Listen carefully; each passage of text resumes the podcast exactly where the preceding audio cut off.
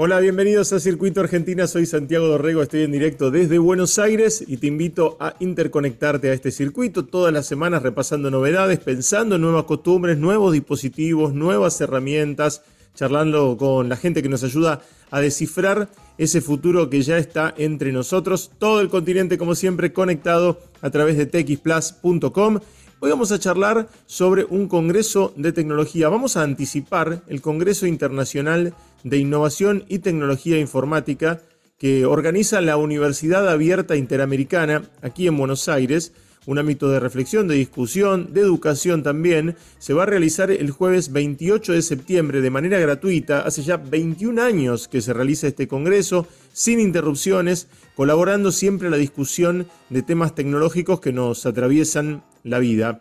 El lema de este año es la colaboración inteligente, humanos y máquinas trabajando juntos y lógicamente vamos a hablar mucho de inteligencia artificial, pero también de robótica, de experiencias de usuario, de cloud computing, de transformaciones en las modalidades de trabajo, se va a poder asistir a este congreso de manera presencial o virtual también y después todas las conferencias van a quedar colgadas para disfrutarlas, para descargarlas, para poder eh, verlas con tranquilidad. Vamos a charlar con Marcelo De Vincenzi, que es el decano de la Facultad de Tecnología de la Universidad Abierta Interamericana, para que nos cuente más detalles pero eso va a ser después de la música. Vamos a escuchar ahora una nueva edición de un cover que había grabado Cranberries antes de la muerte de su vocalista. Vamos a escuchar Go Your Own Way, es el clásico de Fleetwood Mac en la versión de Cranberries.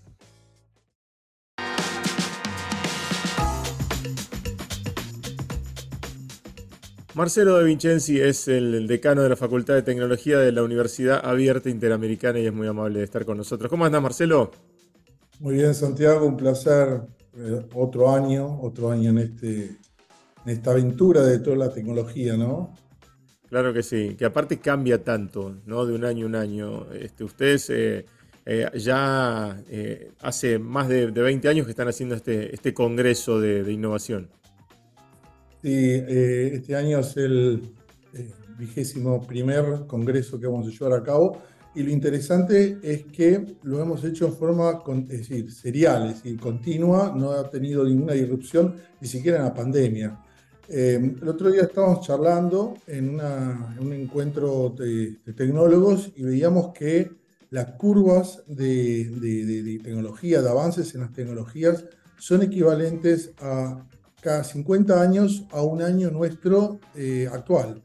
Este, sin ir muy lejos, realmente la, la, capacidad y uno de los problemas que tenemos en todo lo que es la tecnología son las baterías. Y aunque no hemos resuelto todavía ningún tipo de, equipamiento o, tipo de, de, químico que realmente mejore la retención de estas baterías, hemos logrado que los procesadores hagan más con menos. Es decir, realmente lo que charlamos recién de los nanómetros. Entonces, eso en cierta forma nos abre una ventana a la innovación ¿no? y a la creatividad. Y ahí creo que todo esto que lo hace tan, tan interesante. Cada vez, eh, cada vez más pequeño y cada vez más, más potente. Eh, en este caso, en, eh, en, el Congreso, bueno, le, contamos a toda la gente que, que nos escucha, el Congreso Internacional que realiza la UAI siempre, todos los años, está, se realiza por esta época del año eh, en este caso, Marcelo, ¿se va, a poder, se, va a poder asistir, se va a poder ver virtual también? ¿Cómo lo armaron? Mira, este año eh, nosotros ya hicimos dos conferencias inaugurales presenciales, una en Rosario y otra en Buenos Aires. Ayer mismo justo hicimos la de Buenos Aires y mostramos un poco de, esta tecnología en vivo, ¿no? Para que la gente la pueda tocar. Y el Congreso, propiamente dicho, y después de la pandemia, como que quedó virtual, ¿no? Porque por decisión del público nosotros tenemos aproximadamente el último año tuvimos 5.000 visitantes y este año, bueno, el día 28 de septiembre eh, vamos a llevarlo a cabo este, y también lo vamos a hacer virtual. ¿Cómo accederlo? Bueno, está 100% bonificado, algo que realmente no estamos acostumbrados a que suceda, pero realmente tenemos muy buenos sponsors que nos ayudan y demás y hemos logrado sí eh, equiparar todos los costos que realmente demanda. Estamos cerca de los, ya pasando un poquito los 5.000 inscriptos, por eso que realmente está bueno que, que, quienes realmente le interese pueda participar. Y después la pregunta pregunta, ¿quién es el público? ¿Qué tenés que ser? ¿Un tecnólogo? ¿Un power user? ¿Tenés que ser...? No, la verdad que está dirigido eh, a la gente en, general, ¿no? Eh, la idea es que como el lenguaje eh, coloquial, realmente natural de, un ser humano, podamos comunicar las cosas difíciles de una forma fácil para que todos realmente nos involucremos. Y en este caso, eh, bueno, hablando de, la colaboración inteligente, veía que era la, premisa de este, de este año, que es un poco lo que se fue acomodando, ¿no? Cuando, cuando surgió toda esta historia, toda esta explosión de ChatGPT, la inteligencia artificial y demás, eh, nos dimos cuenta eh, que, era, que era una ayuda, ¿no? Y que, la palabra esa de copiloto, de colaboración, eh, es, es, muy poderosa, ¿no? incluso más allá de esa primera mirada de, tratar de entender a la inteligencia artificial como una especie de oráculo, que no lo es claramente, ¿no? Pero se fue, se fue moldeando y se fue transformando en esta, ¿no? En, esta versión, en la versión del colaborador, del copiloto, del, ayudante. Bueno, creo que vos lo estás diciendo perfectamente y creo que la palabra que más se ajusta a lo que hablamos de inteligencia artificial, no solamente inteligencia artificial, sino inteligencia artificial con ciencia de datos, con todo lo que es blockchain, con esas, todas estas arquitecturas que combinadas dan una idea de, magia, ¿no? de que las cosas eh, ya podemos predecir el futuro. La realidad es que lo que hacemos en, en estos términos y lo que realmente vamos a contar es realmente buscar datos objetivos de situaciones previas y que puedan ser accedidas en cuestión de nanosegundos. ¿Por qué nanosegundos? Y hago eco en el tema del tiempo. Porque realmente mm. aquella persona que realmente es muy inteligente, imagínate el Messi que tiene la capacidad de ver la cancha de fútbol o cualquier cosa en cuestión de segundos para hacer una jugada, bueno, el más rápido probablemente las decisiones las tomen en términos de segundos. Mientras que las máquinas, la más desvencijada, va a tomarlas en términos de nanosegundos. Ni hablar si nosotros estamos computando en la nube con una Watson o cualquier tipo de estas arquitecturas que hoy por hoy están disponibles que las tienen las mega empresas y que te dan las posibilidades, como el caso de ChatGPT, para poder procesar, realmente nos da, es decir, es un poco incomprensible para alguien que realmente no entiende cuál es su arquitectura este, de este tipo. Entonces, este, hoy la inteligencia artificial tiene distintos sabores, ¿no? Tenemos la, la, más popular, la más común, la más accesible, que es la que todos conocemos, que es ChatGPT, donde le hablamos en lenguaje natural y él nos responde y lo que no nos sabe decir nos lo inventa, porque también nos podemos dar cuenta. Pero lo inventa de una forma tan bien que realmente ejemplifica muy bien, y eso es lo que tenemos que entender. No, hay que, no es que es un error que invente, sino que realmente él está para ejemplificar y realmente no tiene la capacidad a lo mejor de, determinar qué es lo que inventó y lo que no, pero parte de lo que nosotros hacemos, él busca y lo transfiere. Después hablaste de Copal. Nosotros los desarrolladores nosotros tenemos también una inteligencia artificial que nos ayuda a programar. ¿Qué quiere decir? ¿Se acabó el mundo de los programadores? No, no es así. Sino que ahora vamos a tener un asistente que va a entender mi estilo de programación, va a entender mis arquitecturas, mis procesos, y él me va a asistir en todas esas funcionalidades. Y para el caso de las medicinas también es el propio ChatGPT, y en cada una de las áreas en particular. En cierta forma, ¿qué nos lleva, a qué nos conlleva? Es decir, ¿qué es lo que va a suceder en nuestra humanidad? Este, lo que va a suceder es que vamos a generar una mayor dependencia a estas tecnologías emergentes. Naturalmente, salimos de nuestra zona de confort y no nos gusta. Muchos van a decir, che, vamos a perder nuestro trabajo, tengo miedo, ¿no? Pero la verdad que por otro lado, nuestro trabajo va a ser mucho más fácil. Vas a tener que conocer. Si vos tenés aquella persona que su trabajo consiste en mover una pieza de un lado A a un, pieza, a un lugar B, probablemente eso sí, probablemente vas a tener que reinventarse en su trabajo.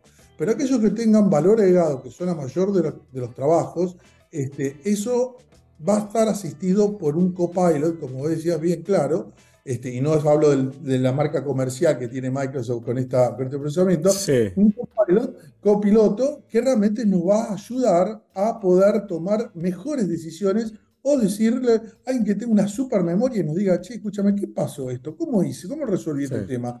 ¿Cómo lo resolvió Fulanito Menganito? Y él va a estar realmente a disposición para hablar en lenguaje natural. Y además, Marcelo, la importancia del prompt, ¿no? la importancia de la instrucción, de la instrucción que das, del pedido que das, de qué pedir, de cómo pedirlo y también de los procesos que uno mismo ¿no? arma, las etapas que uno arma para tratar de ir resolviéndolas con, eh, esa inteligencia artificial. ¿no? O sea, cada proceso uno tiene que ser también obviamente el, responsable y el, y el, que estructure todo eso, ¿no? Para que pueda funcionar más rápido. Porque si no lo, si no lo armás, eh, es como una especie de, este, de claro, de, de de, conversación infinita en la que no llegas a, ningún lado, ¿no? Pero si lográs eh, establecer esas, esos prompts, esos pedidos, esas instrucciones, ¿no? Es como si tuvieras a, un ayudante, pero no, no, supieras qué decirle o qué pedirle, ¿no? Claro, nosotros vamos a convertir en una especie de curadores, ¿no? Curadores de la información. Este, por ejemplo, si yo tuviera que, ah, no sé cocinar, pero siempre me gustó cocinar. La verdad, hoy hay un montón de, equipamiento que está espectacular, pero tampoco me, aburre mucho leer las instrucciones y, la verdad que voy a ensuciar la cocina. Pero ¿qué pasa si yo agarro, antes de introducirme en este mundo de la cocina, este, ahora hacer mi, mi rico pan, que es lo que más deseo, poder inventar panes, es algo que, que me gustaría poder hacer, me pongo a charlar con mi copilot, con mi copiloto, y empiezo a dialogar cuáles serían los procedimientos, qué, cómo, cómo se procesa la, harina, cómo, cómo, qué, cómo macerar todo este tipo de productos y bla, y qué equipamiento. Y a lo mejor me va a dar un montón de consejos que sí probablemente reemplacen a aquella persona que me vende, eh, aquellos comerciales que me venden en esta primera etapa, pero parcialmente, porque después cuando él tenga que rematarme a mí para poder decir la, opción A, B o C, probablemente va a quedar en mis manos la decisión este, y, realmente voy a hacer la consulta. Entonces, en cierta forma, todo lo que hablamos en este momento, en ese momento cuando estamos hablando del tema de, lo que es la, cocina y demás, y utilizar equipamientos que lo podemos, este, nos pueden mejorar nuestra vida, Estamos hablando de robótica, ¿no? Es decir, fíjense que como cuando hablamos robótica lo pensamos en algo de ciencia ficción, hablamos de la luna, miramos hacia arriba, pensamos, pero hoy la robótica está en nuestra casa. Hoy tenemos robots de todo tipo, algunos de software que lo estamos utilizando para, para la computadora y otros de hardware que realmente nos acompañan, pero cada vez más inteligentes. Las ropas que vamos a poder dialogar un poco más fluido, mejores que los DREAM y bueno, un montón de marcas que hoy por hoy están eh, disponibles y que son de marca argentina y que realmente funcionan muy bien, electrodomésticos, aire, aire acondicionado, bueno, un montón de equipamientos que cada vez va a ser más inclusivo y nos va a permitir este, tener más tiempo para nosotros, que también creo que ahí, ahí tenemos que hacer hincapié. ¿no? Es, es, lo más, es lo más valioso, ¿no? Cuando recuperas esa, ese minuto o esa hora, decís, bueno, ok, me queda una hora más para eh, para hacerlo porque no estoy trabado en esta, eh, en esta función repetitiva, no tengo que poner la cabeza en algo eh, que, se va a acordar una, una secuencia. Estaba viendo algunos de los oradores, Marcelo, que van a tener, que están buenísimos. Tenés gente de IBM, gente de Microsoft, gente de Amazon Web Services. Contame un poco. Bien, mira, vamos a hacer una apertura con gente de Amazon. Amazon va a ver uno de los arquitectos más importantes para mí que tiene Amazon, realmente uno dice, ¿quién es el más importante? ¿Es el presidente? No, probablemente es el que mejor, el que más produce. Bueno, eh, va a estar Arun Arun Shalam, que es un indio, que es responsable del laboratorio de innovación de Amazon, que tiene montado en Arizona State University. Eh, vamos a hablar sobre, por supuesto, todo lo disruptivo de la computación en la nube y el potencial que realmente todavía no estamos armando. Vamos a tener al presidente de IBM, vamos a tener a Roberto eh, Alexander. Alexander, no me sé la apellido. Alexander. Vamos a tener la responsable de todos los programas académicos. Hoy lo que hizo Microsoft con el ChatGPT y todas estas cosas, Copilot y todo lo demás, es realmente armar programas inclusivos de capacitación que nos permitan a nosotros usuarios. Por eso nos parecía muy importante que estuviera ella. Y vamos a tener a un desarrollador, bueno, un innovador, emprendedor, realmente disruptivo, que es Fernández Quesada, que va a hablar sobre UX, es decir, todo lo que es UX y UI, es decir, eh, User Experience User Interface, es decir, cómo hacer las interfaces amigables y cómo hacer de eso un negocio. Que eso también es importante, ¿no? Que, que lindo que, que poder hacer lo que nos gusta, algo que sea útil y realmente que nos sirva económicamente.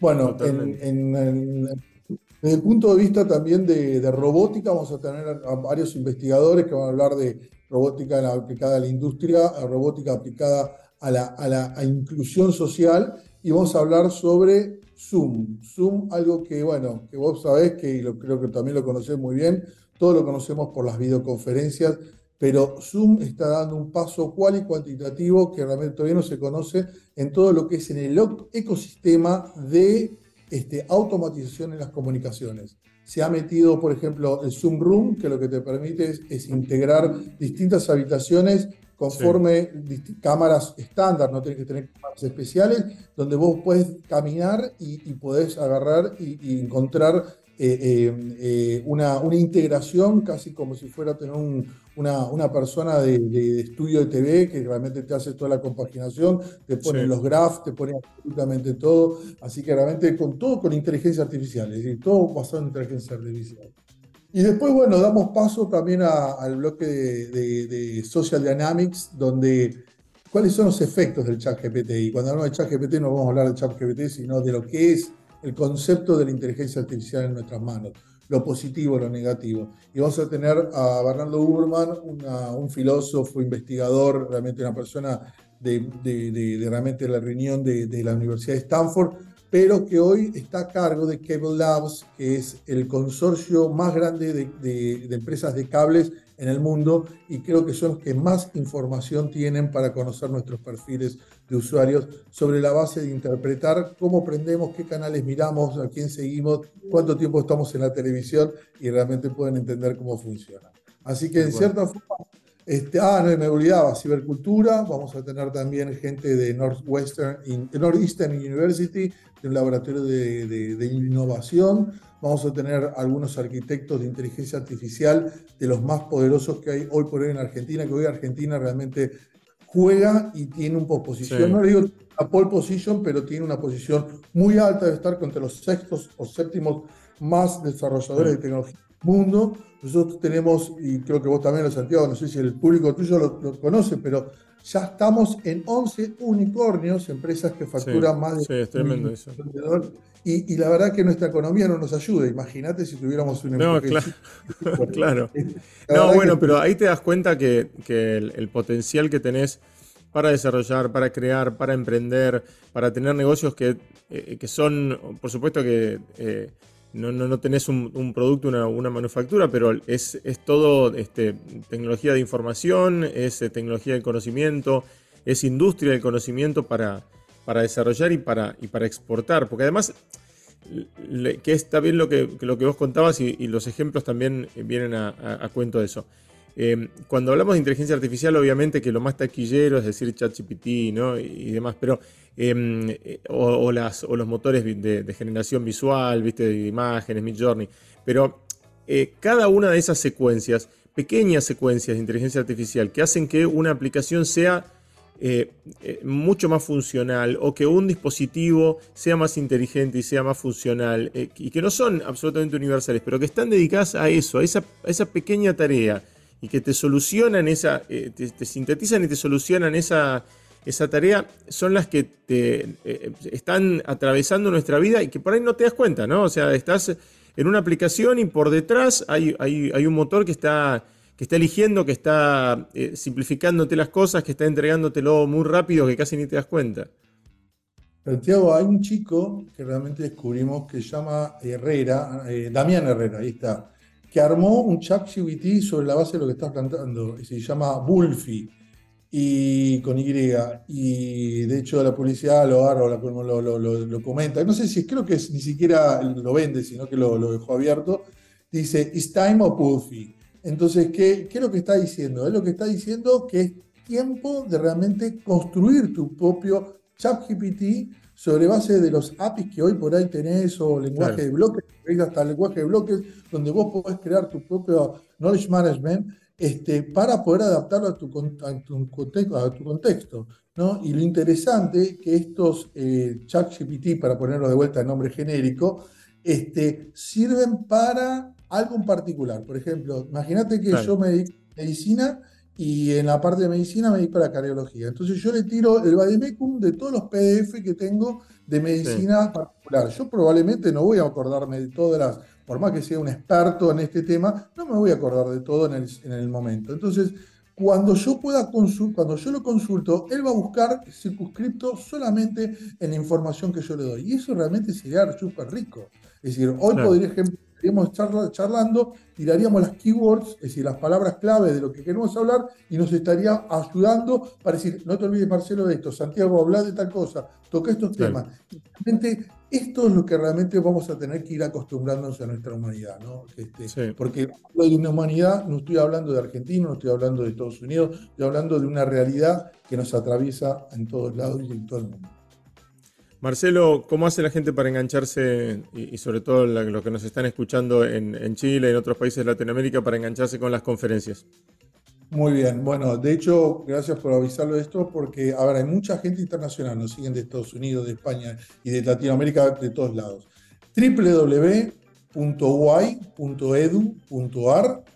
barra CIT, que es el nombre del Congreso, C-I-I, y ahí tienen el botón grande de inscripción, se inscriben, dan sus datos y automáticamente les va a llegar el link a su mail de la conexión. Y de hecho les vamos a ir recordando, les vamos a mandar datos adicionales, información. Y lo interesante, Santiago, también es que una vez que termine el Congreso, todas las presentaciones las van a poder tener de primera mano, la tienen que descargar. Tienen que hacer absolutamente nada más que descargarla. Todo está bonificado como para que realmente abonemos al propósito de este Congreso, que es difundir la tecnología y generar una reflexión sobre estos avances tecnológicos. Maravilloso. Eh, Marcelo, gracias como siempre por, eh, por eh, darnos esta, esta entrevista y contarnos un poquitito de primera mano lo que, lo que se va a ver y bueno, acompañando el crecimiento de la tecnología y acompañando la, educación en, tecnología que es que es tan importante para, seguir acompañando todos esos cambios. ¿no? 21 años ya de, este Congreso eh, es realmente muy importante. Ha cambiado tanto, ¿no? Estos 21 años que ya este, perdés registro de lo, que, de lo que hablabas, ¿no? Hace 21 años, ¿no? la verdad que ha cambiado tanto, tanto. Pero está bueno que estén ahí eh, acompañando. Es, muy valioso desde una institución educativa. Sí, de hecho, el primer congreso me hicieron el otro día una pregunta, ¿cuál fue lo que hablamos? y hablamos de la necesidad de que exista una agenda digital, no solamente a nivel país, sino a nivel instituciones, ¿no? Y hablamos de, la, este triángulo de, eh, de, articulación entre el Estado, la universidad y la sociedad en pro de generar esta, esta agenda. Hoy realmente es impensado que no exista una agenda digital, impensado, este, y estamos hablando de todo esto, ya casi de futurología. Este, así que sí, la verdad. No, no existían ni las redes sociales, Marcelo, hace 21 años. No, no. Eh, eh, y, bueno, ahora es, eh, es, es, muy poderoso poder, poder disfrutar de las, de las conferencias desde cualquier lado en el que, en el que estén, por streaming o descargándolas y para, y para poder verlas y capacitarse. Marcelo, mil gracias por este rato. Gracias a vos, Santiago, y felicitaciones por el programa. Un abrazo grande. Bueno, ahora ya es tiempo de irnos, pero antes les dejo un mensaje de IBM. La tecnología está transformando los modelos de negocios de todo el mundo, creando nuevas oportunidades de crecimiento y nuevos parámetros de eficiencia. IBM es líder en la inteligencia artificial de los negocios y va más allá, porque en IBM integran tecnología y experiencia, proporcionando infraestructura, software, innovación y servicios de consultoría para ayudar a la transformación digital de las empresas más importantes del mundo. Visita www.ibm.cl y descubrí cómo IBM está ayudando a que el mundo funcione mejor, creando juntos la transformación y el progreso de los negocios de América Latina. Y hasta acá llegamos. Gracias por estar conectado a este circuito y a esta conversación. Puedes encontrar más noticias como siempre en txplus.com, en Instagram, en Twitter, en todas las redes me encontrás como arroba Santiago Dorego y me dejas comentarios allí en tus redes y me comentás si ya estás conectado a Circuito Argentina. Chau, nos vamos a reencontrar nuevamente el miércoles que viene.